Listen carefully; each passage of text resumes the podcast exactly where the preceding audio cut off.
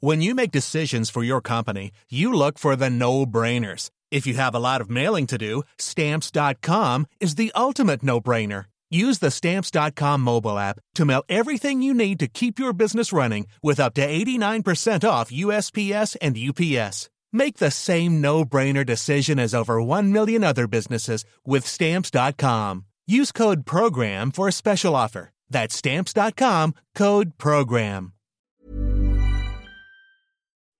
Dear listeners, good morning and welcome to Comme d'Archi, the podcast that opens the doors to the fascinating world of architecture. For newcomers, let me introduce myself. I'm the spokesperson of Anne Charlotte Depont, PhD in History of Architecture, published author, head of a communication and development agency based in Paris, France, dedicated to architecture. Let's meet every week to discuss culture and architecture with specialists and learn how to look at projects through a context and diversity lens. Thank you for being with me today, and now it's time for talent. Bienvenue dans Comme d'Archi.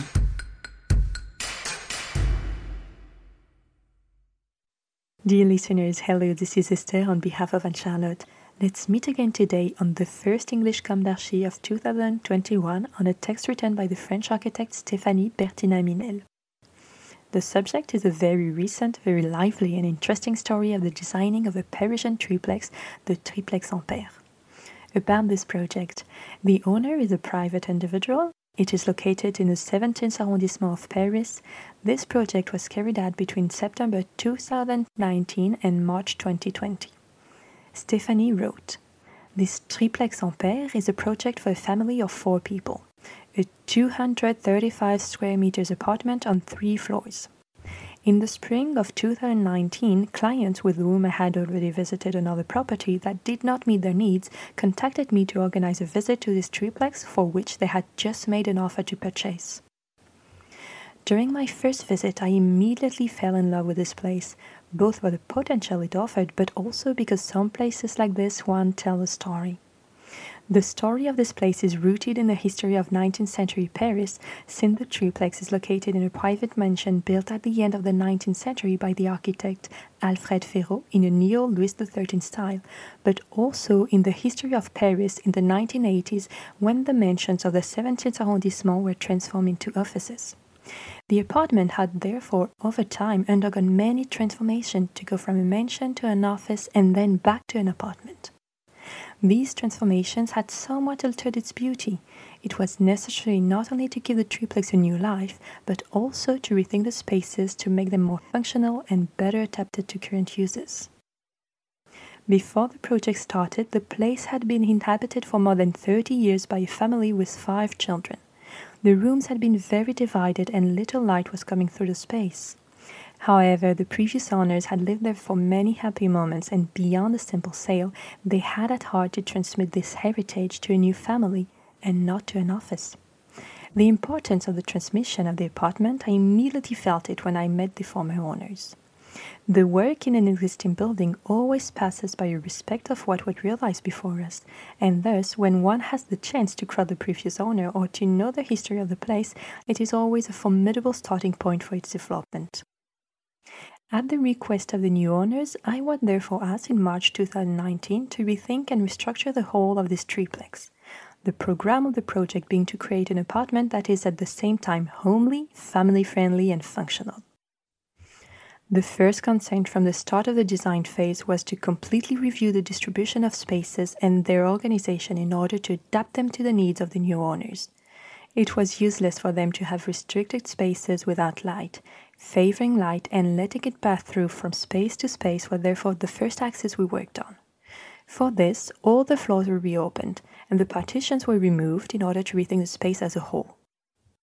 The work was first done in plan by redefining the uses of each room and then in a second step in volume with the opening of the living room ceiling that creates a double height. Previously clogged, it immediately became obvious that it had to be opened to create a link between the spaces and levels. The goal of this first step of opening up was also to allow all the rooms to receive natural light, which was not previously the case. The objective was then to preserve and enhance the light that was coming through after demolition. Thanks to a new layout of the rooms, the apartment, which is doubly oriented, is now bathed in natural light throughout the day and in all rooms. As far the distribution of space is concerned, it quickly became clear that, as in a house, each floor should have a specific function.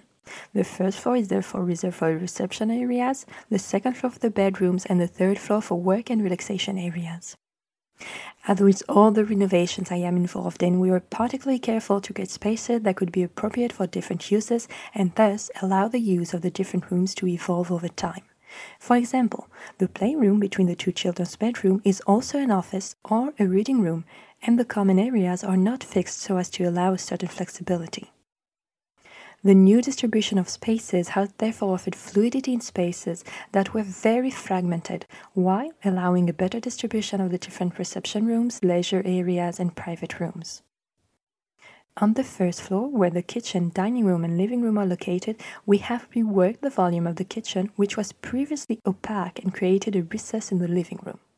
The removal and shifting of the kitchen partition allowed us to find a more coherent and better organized living room.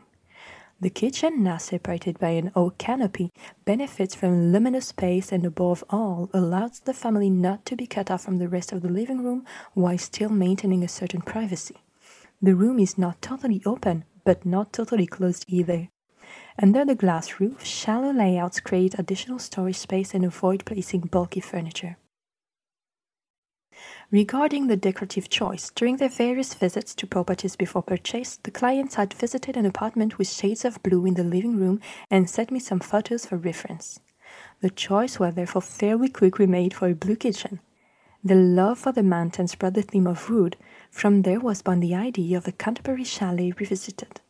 The clients have confident and sharp tastes, and we are able to pool our inspirations to create a warm and luminous space revisiting the theme of the chalet but adapting it to a Parisian apartment. In the living room, one of the requests was to be able to store the many books, so we created a library on either side of the fireplace. The library was made to measure, with niches of different sizes to give it a bit of dynamism to the whole. The fireplace was sanded and restored in a wood color that reminds us of the parquet floor of the oak arrangement of the first floor. The blue of the bookcase echoed the blue of the kitchen and the entrance hall, and conversely, the edges of the bookcase are treated in oak, echoing the kitchen's glass roof. The choice of color in the bookcase gives depth to the living room while creating continuity between the rooms, which visually enlarges the perception of space. The light oak flooring gives unity to the whole by bringing a temporary touch. On the first floor, it is the existing parquet to which we have given a new life and not a new floor. On the other hand, on the upper floors, a new parquet floor has been laid to replace an old scissor floor that covered a concrete slab. Also in the ground floor, we have worked on a base of vertical oak strips both in the entrance and in the dining room, always with the aim of creating a visual continuity and a link between the spaces, even if they have different uses and functions. On the second floor, we proceeded in the same way, opening up the space as much as possible. A large floor plate now leads to the children's bedrooms, connected by a common playroom overlooking the double height of the living room. Neve, five years old, and Camille, seven years old, used to meet in each other's bedroom in their previous apartment, and so we decided to offer them a common space to play and exchange. From there was Bonus Playroom, which opens on the double height of the living room and allows the light to cross all the triplex. The glass and wood guardrail was inspired by the railing of a mountain chalet that our guests love.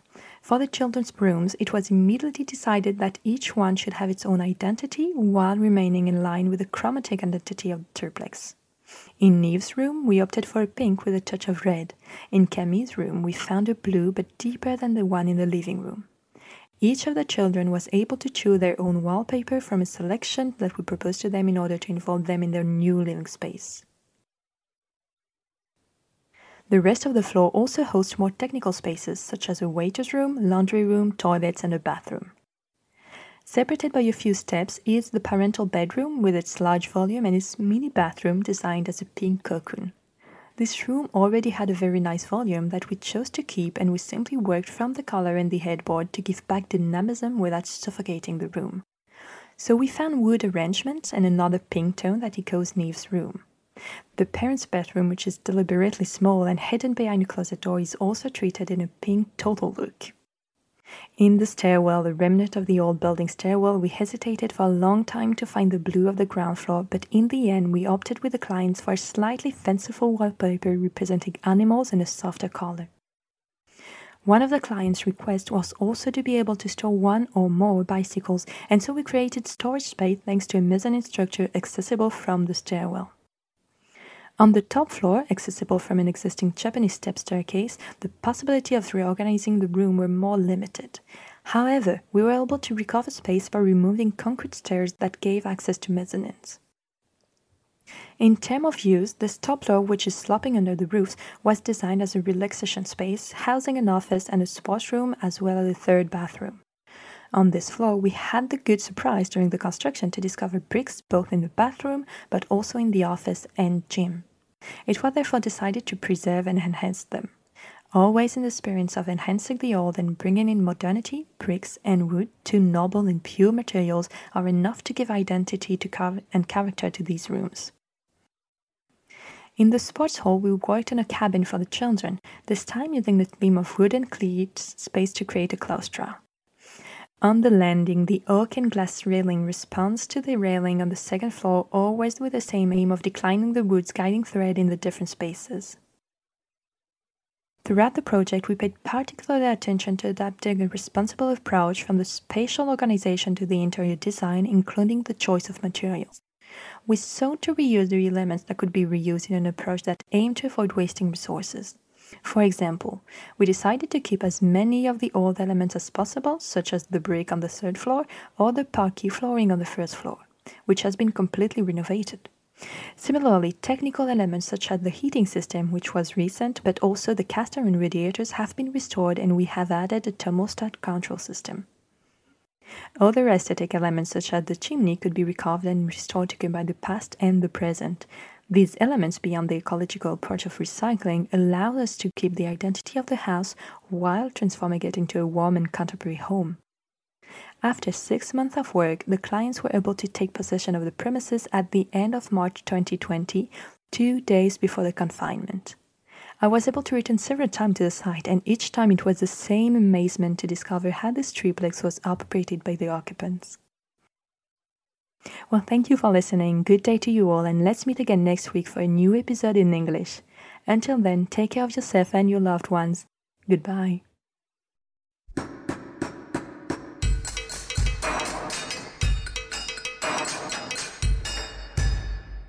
Thank you for listening. Don't forget to tune in to our previous content on Instagram at Comme Podcast. If you like it, make sure to promote the podcast by giving it five stars on Apple Podcast and adding a comment or on any of your favorite podcast platforms. And don't forget to subscribe and listen to all of our episodes for free. See you soon, and until then, take care of yourself. Imagine the softest sheets you've ever felt. Now imagine them getting even softer over time. That's what you'll feel with Boll and Branch's organic cotton sheets. In a recent customer survey, 96% replied that Boll and Branch sheets get softer with every wash. Start getting your best night's sleep in these sheets that get softer and softer for years to come. Try their sheets with a 30-night guarantee. Plus, get 15% off your first order at bollandbranch.com. Code BUTTERY. Exclusions apply. See site for details.